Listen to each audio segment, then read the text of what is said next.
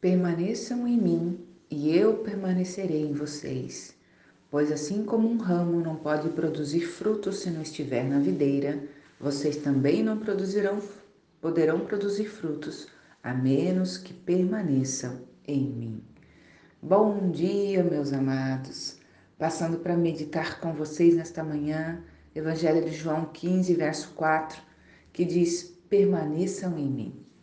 É interessante que esse verbo permanecer ele está sendo conjugado no presente, permaneçam, e é um verbo conjugado no contínuo, né?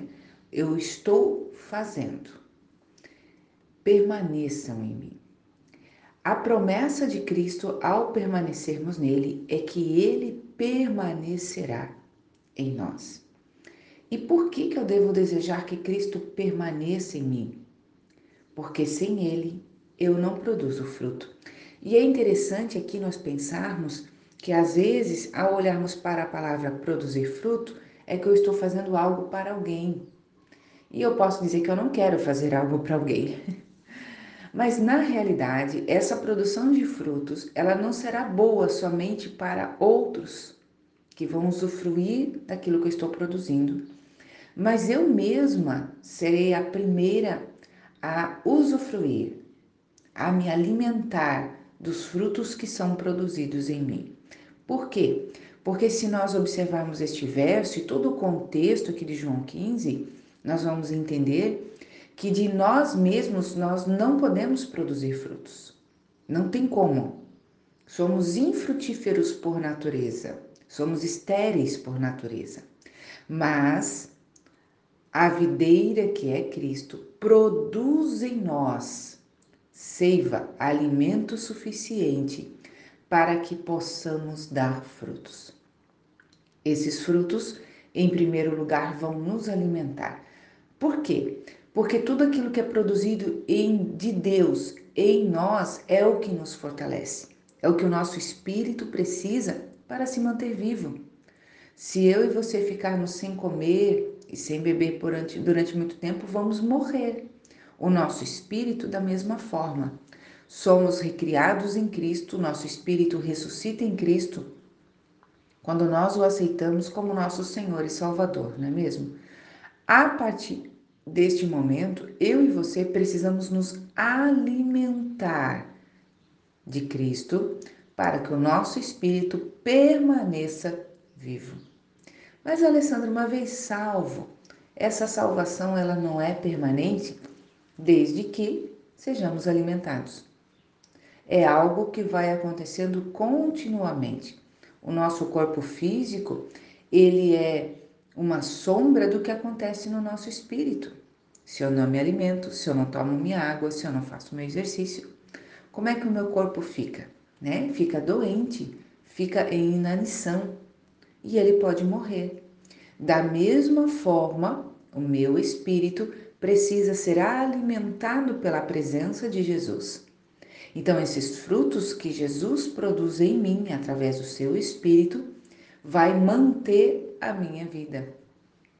Por isso que é impossível eu me manter vivo em Cristo somente com uma oração que eu fiz em um determinado momento. Eu preciso caminhar com Cristo. Essa caminhada com Cristo vai produzir em mim o fruto da videira, que é a vida abundante.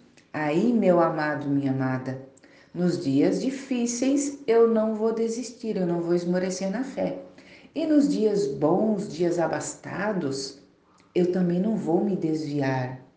Não vou permitir que as coisas boas desta vida roubem a verdadeira, o verdadeiro motivo da minha existência, que é estar em Cristo.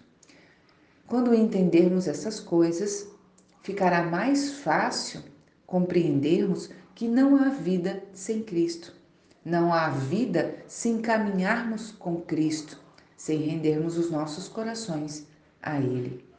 E eu te faço uma pergunta nesta manhã: como você tem se alimentado de Cristo? Como o teu espírito está diante do Senhor? Está forte, robusto? Pode fazer muitas caminhadas, muitos exercícios de força, pode resistir com força as investidas de Satanás? Ou ele está fraquinho, raquítico, que qualquer vento de tribulação já o derruba? Ou pior ainda, está num hospital e já depende de que outros cuidem, mas que sem vida dentro de si não vai durar muito tempo. Não podemos nos enganar, acharmos que uma vez que recebemos a salvação, podemos levar a vida sem caminharmos na presença de Jesus, porque um dia entraremos no céu. Isso é engano.